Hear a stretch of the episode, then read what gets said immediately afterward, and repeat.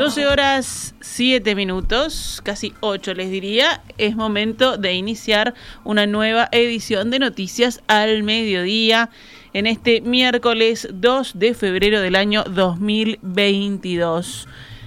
Es momento de actualizar la información y de recibir a mi compañera Agustina Robeta. ¿Cómo estás? Buen mediodía, Gaby, para ti y para toda la audiencia. Bueno, vamos con la actualización del panorama de noticias. El Ministerio de Salud Pública informó que 158 niños fueron vacunados contra el coronavirus con dosis de Sinovac en lugar de recibir las dosis pediátricas de Pfizer que corresponden a esa franja etaria. Según la cartera, este evento tuvo lugar entre las 8 y las 14 horas de ayer en el vacunatorio de la Sociedad Médica Universal en Montevideo. Ante esta noticia, la mutualista emitió un comunicado explicando la situación y deslindándose de la responsabilidad de lo sucedido. En el vacunatorio anticovid de la sede de Prado de Sociedad Médica Universal, los niños agendados recibieron erróneamente una vacuna de Sinovac en lugar de Pfizer pediátrica. La Sociedad Médica Universal facilitó al Ministerio de Salud Pública el local de vacunaciones, siendo este atendido y gestionado por la Comisión Honoraria para la Lucha Antituberculosa. La situación determinó que los niños vacunados recibieran una dosis de Sinovac cinco veces menor a la suministrada en países que optaron por esta vacuna. Dado que esta dosis no genera la inmunidad deseada, los niños serán reagendados por el Ministerio de Salud Pública para recibir vacuna de Pfizer pediátrica en 14 días, informaron. Finalmente, la mutualista subrayó que Sociedad Médica Universal deslinda responsabilidad en la gestión del vacunatorio anticovid pediátrico, habiéndose limitado su intervención a facilitar la actividad de los vacunadores designados por la Comisión Honoraria para la Lucha Antituberculosa. Seguimos con temas de la emergencia sanitaria. El Ministerio de Salud Pública divulgó ayer un informe epidemiológico sobre la situación del coronavirus en Uruguay, con datos actualizados al 24 de enero de este año. La cartera señaló que en las últimas dos semanas se observaron los máximos históricos en el número de casos semanales acumulados. Si bien el número de casos que requirieron ingreso a cuidados moderados y CTI aumentó, la proporción de activos que requirió ingresos baja desde octubre de 2020. 0,16% del total de activos a la fecha del informe están ingresados en CTI. Eso es lo que añade esta información. El 86% de los casos confirmados se consideran recuperados a la fecha. La letalidad es del 1,06%, ubicándose en los valores históricos más bajos, similares a los registrados en marzo de 2021. La mortalidad es de 179,13 cada 100.000 habitantes. Y si seguimos con datos de la emergencia sanitaria, les informamos que ayer 34 personas con COVID fallecieron en Uruguay según el monitoreo oficial diario que publica el Sistema Nacional de Emergencias, el SINAE. La cantidad de pacientes con coronavirus en CTI aumentó a 151, es decir, tres más que el día anterior. Fueron detectados 11.472 contagios nuevos de SARS-CoV-2 en 25.000 44 análisis. La tasa de positividad fue del 45,71%. 12 horas 11 minutos, pasamos al panorama nacional. Otros temas. El Sindicato Único de Trabajadores de Agencia Central y otros, que también nuclea funcionarios de empresas como Chadre y Isabelín, denunció mediante un comunicado que mandos gerenciales retiraron de la cartera sindical del Centro Operativo Montevideo folletos a favor del sí. Estos folletos respaldaban la derogación de 135 artículos de la Ley de Urgente Consideración en el referéndum del 27 de marzo y según el gremio su colocación se enmarcaba dentro de una campaña para difundir la postura y generar conciencia sobre los artículos más regresivos de la norma que será sometida a consulta popular. Dentro de la empresa, el espacio para exponer su postura era la cartelera sindical, según informa el gremio, que recordó que colocar folletos que atañen al mismo y a los hermanos del sector es un derecho consagrado nacional e internacionalmente. Hacemos memoria y nos cuenta recordar un episodio de similares características contra nuestra libertad de expresión y contra nuestro derecho consagrado nacional e internacionalmente expresarnos como sindicato en nuestro espacio de manera pacífica, sin publicar agresiones, insultos ni amenazas, apuntó la agrupación de transportistas. A su vez, señaló que no se promovieron actividades de corte político partidarias ni acciones delictivas. El director nacional de bomberos, Ricardo Riaño, sostuvo ayer en el Parlamento que cinco focos de los incendios de principio de año en Paysandú y Río Negro tuvieron ribetes de intencionalidad. Recordemos, Riaño concurrió a la Comisión Permanente del Parlamento junto a los ministros del Interior, Luis Alberto Heber, de Ganadería, Agricultura y Pesca, Fernando Matos, de Defensa, Javier García, y de Ambiente, Adrián Peña, para informar oficialmente sobre los incendios de mayor extensión en la historia de Uruguay que afectaron montes y cultivos el mes pasado. Riaño dijo que el fuego en la zona de Algorta fue accidental y se inició dentro de la carga de un camión liviano. Sin embargo, al quinto día de los siniestros, se hizo una investigación sobre cinco focos lejanos a los principales que tenían apariencia de intencionalidad. Encontramos indicios de la existencia en los troncos de combustible y determinaba que en muchos momentos cuando intentábamos este, extinguir, el agua reaccionaba e inclusive no lo apagaba fácilmente. También, este, sumado a ello, pudimos este, visualizar que las zonas donde se iniciaron los focos de profeso eran áreas donde susceptiblemente, si se hubieran propagado libremente, hubieran afectado grandes eh, dimensiones de forestación comercial en las cual todavía no había sido afectada. Entonces digo, quien lo propiciaba o quien lo iniciaba tenía conocimiento de lo que estaba haciendo. Esta mañana, en diálogo con En Perspectiva, el vocero de bomberos, Pablo Benítez, explicó la razón por la que no hay dudas de que hay intencionalidad detrás de los incendios. No hay duda por, bueno, por, por, el análisis que se hace de, eh, de las marcas dejadas por el fuego. O sea, uno cuando estudia el tema eh, analiza cosas este, que, que, quedan en el lugar. Eh, que son marcas del fuego, son eh, la, degradación dejada allí, la forma como quedan eh, los combustibles, en comparación con eh, los datos meteorológicos de ese momento, con la dirección del viento y la, y la temperatura, la humedad, o sea, se analiza un todo, se analiza previo lo que había allí y bueno, y, y se llega a determinar de eso, de que esos cinco focos este, eran intencionales.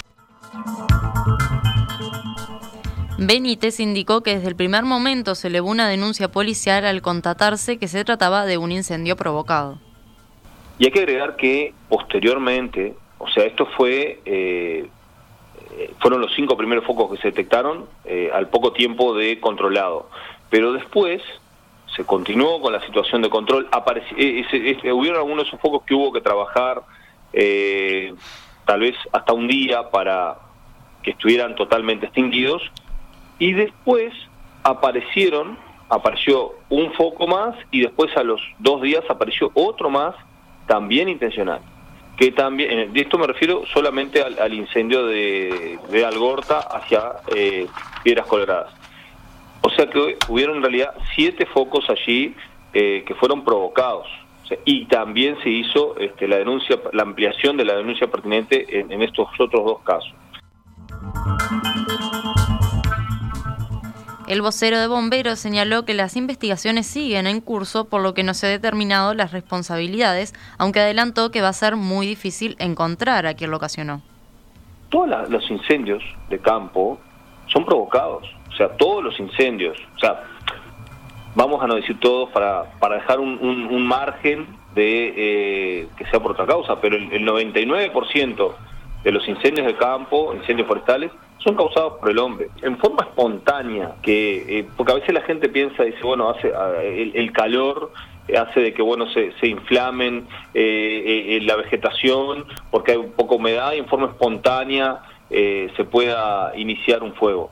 es bastante difícil, o sea, no lo quiero decir que es imposible, pero es muy difícil que en forma espontánea te dé al aire libre una combustión de este tipo. O sea, hay que agregarle cierta cantidad de calor por un cierto momento para que se inflame la vegetación, por más seca que esté. O sea, solamente por la radiación solar eh, es bastante difícil.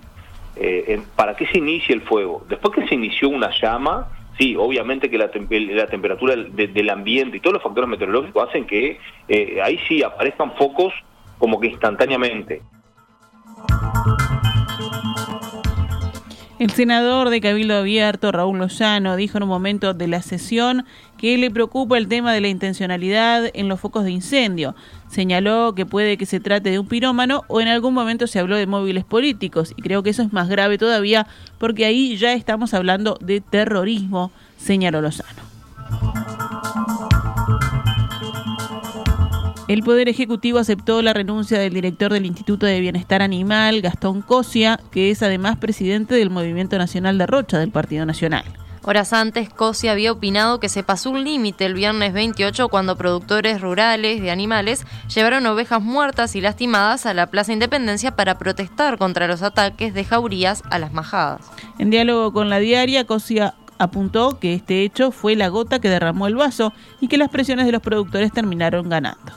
Que es veterinario de profesión, discrepaba con los reclamos de la Federación Rural de que los perros salvajes fueran considerados plaga, porque él entiende que en Uruguay no existen perros salvajes. Fuentes del oficialismo citadas por el observador dijeron que la permanencia de Cosia en el puesto era insostenible hace tiempo, dados los choques constantes con el sector rural. En diciembre, la Federación Rural ya había solicitado la renuncia de Cosia. El dirigente blanco removido escribió ayer en Twitter que presentó su renuncia a la dirección del Instituto de Bienestar Animal y que aceptó asumir un cargo en la órbita de presidencia de la República para trabajar en políticas de tenencia responsable. 12 y 19. Seguimos con otros temas del panorama nacional. El abogado defensor de los indagados por la violación en un apartamento del barrio Cordón, que denunció hace nueve días una mujer de 30 años, alega que lo ocurrido fue una relación consensuada en todos sus términos y dijo que tiene evidencia de ello. El doctor Martín Frustacci resaltó en declaraciones a Montevideo Portal que la pericia forense no arroja explícitamente que haya violación. Un perito del Instituto Técnico Forense citado por el observador señaló que lo único que se puede concluir de la pericia es que la víctima fue sujetada. Por otra parte, Frustachi aclaró que sus defendidos no se negaron a someterse a las pruebas de ADN, como se dijo públicamente, sino que se las hicieron al instante. El abogado de la denunciante, Juan Raúl Williman, coincidió con su colega en la versión sobre la realización de estas pruebas de ADN. Williman dijo que aún quedan pericias por resolver, entre ellas las psicológicas. La Fiscalía además aguarda por más pericias y tomará declaraciones tres indagados en los próximos días. Frustachi, abogado de los denunciados, citó audios difundidos ayer en el programa La Pecera de Azul FM para señalar que permiten descartar que haya existido una violación grupal. Por el lado de la contraparte, Williman, director del consultorio jurídico de la Universidad de la República y defensor de la mujer denunciante, señaló que las grabaciones difundidas ayer no están a la fecha en la carpeta de investigación de la Fiscalía. El abogado de la mujer reconoció que esos documentos pueden ser ingresados más tarde, pero también señaló que los audios por sí solos no indican nada y que corresponde analizar toda la investigación antes de sacar conclusiones.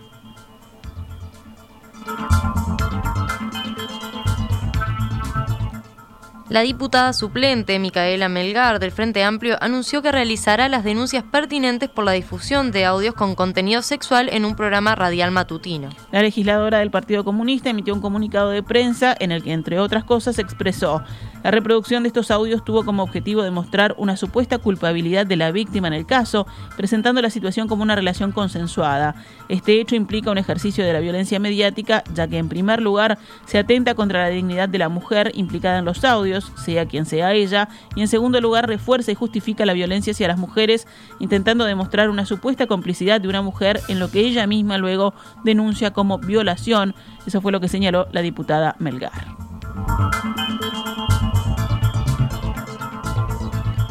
La Administración de los Servicios de Salud del Estado realizó el lanzamiento del nuevo servicio telefónico de la red de atención primaria en Canelones.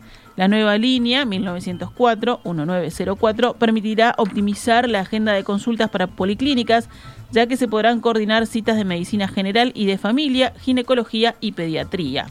El servicio funcionará en la sede de la región este de la RAP de lunes a viernes de 8 a 20 horas y se podrá reservar hora para todas las policlínicas de Canelones.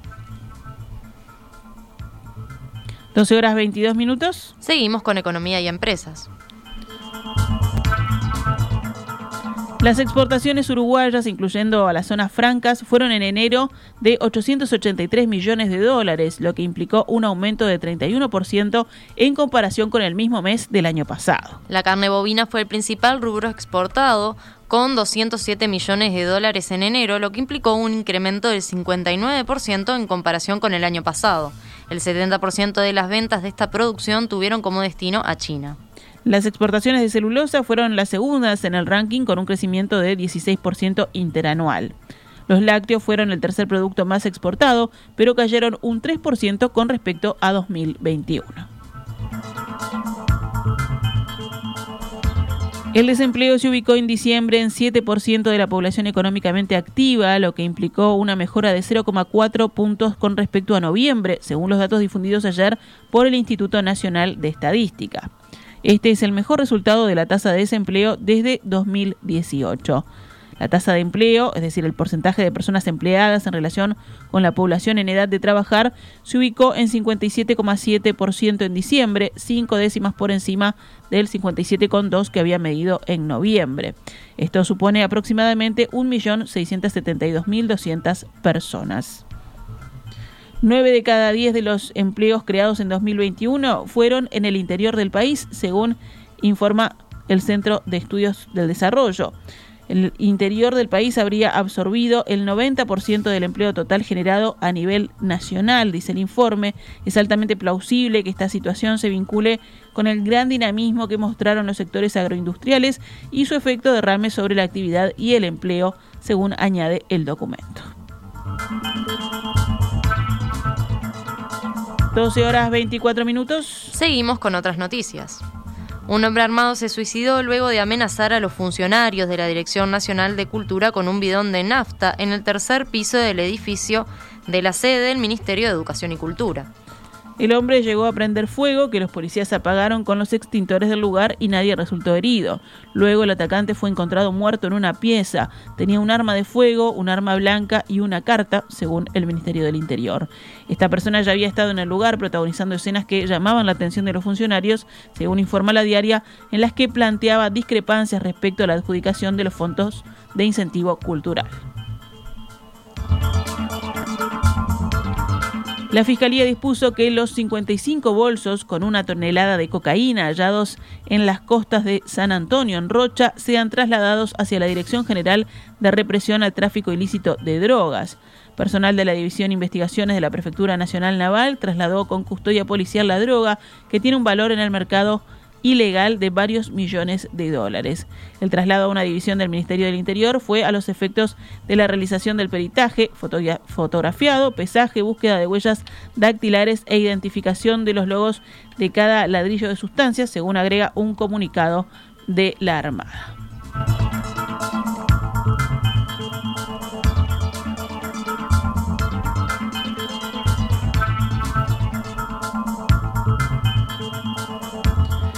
Uno de los principales grupos de la religión umbandista en Uruguay, Atabaque, anunció que este año harán sus rituales para celebrar a Yemanjá sin avisos públicos de las ubicaciones para no favorecer aglomeraciones de personas debido a la situación sanitaria del país. Se estima que un 3% de la población uruguaya practica algún rito umbandista, por lo cual el ritual ya se ha convertido en una actividad cultural y social de interés general.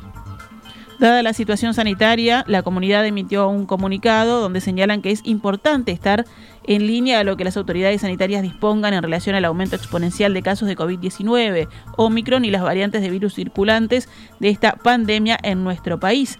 Atentos a cuidados y prevención de salud y sobre qué se debe o no se debe hacer al respecto. En un comunicado, Atabaque expresó que en el caso de acercarse a las playas para festejar el ritual, se considera que sería sensato no facilitar expresiones multitudinarias y extremar medidas para evitar la proliferación del virus.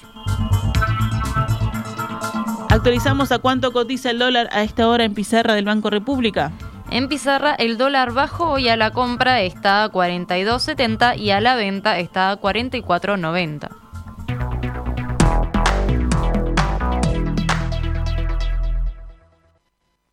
Esta es Radio Mundo, 1170 AM. ¡Viva la radio!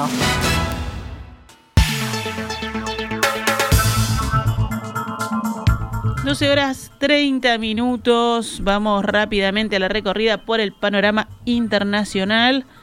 Estados Unidos y la Organización del Tratado del Atlántico Norte, la OTAN, ofrecieron a Rusia medidas de fomento de la confianza para desactivar la crisis por Ucrania, de acuerdo con documentos publicados hoy por el diario español El País. De acuerdo con el diario, en su carta Estados Unidos le propone a Rusia la adopción de compromisos recíprocos para abstenerse de desplegar sistemas ofensivos de misiles lanzados desde tierra y fuerzas permanentes con misión de combate en el territorio de Ucrania. Tanto los documentos de Estados Unidos como los de la OTAN instan a Rusia a restablecer los lazos diplomáticos con la alianza militar y a renovar y renegociar los tratados de control de misiles nucleares con Estados Unidos. También instaron a Moscú a volver a comprometerse con el Consejo OTAN-Rusia, una instancia de contactos que ofrece diálogo y asociación en lugar de conflicto y desconfianza. Rusia había también exigido a la Alianza Occidental garantías de que nunca aceptaría la membresía de Ucrania y que retiraría sus fuerzas instaladas en países que en un momento fueron aliados de la Unión Soviética, como Polonia o Hungría. Sin embargo, los países de la OTAN han rechazado este llamado a cerrar las puertas de la alianza militar,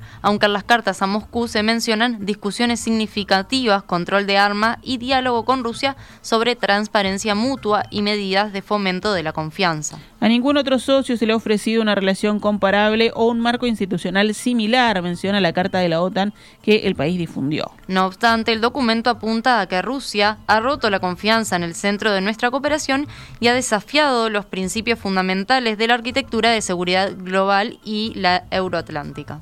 De su lado, la carta de respuesta de Estados Unidos destaca la disponibilidad para considerar arreglos o acuerdos con Rusia sobre temas de interés bilateral, para incluir instrumentos escritos y firmados que aborden nuestras respectivas preocupaciones de seguridad. El gobierno de Washington también propuso renovar el diálogo de estabilidad estratégica entre Estados Unidos y Rusia sobre el acuerdo de control de armas para limitar los misiles terrestres de alcance intermedio corto y sus lanzadores. Seguimos en tema. Por su parte, el presidente de Ucrania, Volodymyr Zelensky, afirmó que está enfocado en la paz, pero insistió que su país tiene el derecho a defenderse ante el temor de una invasión rusa. Estas armas son para la defensa. Nosotros estamos pensando en la paz, en un final de la ocupación de nuestros territorios únicamente por la vía diplomática, declaró el presidente ucraniano. Zelensky efectuó un llamado a que los países occidentales impongan sanciones preventivas contra Moscú para disuadir al Kremlin de cualquier ataque. Sin embargo, dijo que no vamos a ceder ni una parcela de tierras, no vamos a ceder nuestros territorios sin importar cuál sea el precio. 12 horas 32 minutos. Y vamos con deportes, porque la selección uruguaya de fútbol volvió a la zona de clasificación directa al Mundial de Qatar 2022, luego de derrotar anoche 4 a 1 a Venezuela aquí en Montevideo. Los goles fueron anotados por Rodrigo Bentancur cuando iba un solo minuto de juego, Georgian de Rascaeta a los 23, Ison Cavani a los 45 más 1 y Luis Suárez de penal por foul a Pelistri a los 53 minutos. ¿Cuáles son los resultados de la antepenúltima fecha de las eliminatorias sudamericanas? Perú empató con Ecuador 1 a 1, Brasil se impuso por 4 goles contra 0 ante Paraguay, Argentina le ganó a Colombia por un gol, Uruguay le ganó 4 a 1 a Venezuela y Bolivia perdió ante Chile por 2 goles contra 3. Uruguay jugará el 24 de marzo ante Perú en Montevideo y ante Chile en la última fecha el 29 de marzo en Chile. ¿Cómo queda la tabla? Bueno, Argentina, Brasil y Argentina ya están clasificados, Brasil con 39 puntos y Argentina lo sigue con 35. Ecuador tiene 25, lo sigue Uruguay con 22. Hasta ahí llega la, zona de clasificación directa. Perú 21, Chile 19, Colombia 17, Bolivia 15 puntos, Paraguay tiene 13, ya estaría eliminado. Y Venezuela con 10 puntos también eliminado.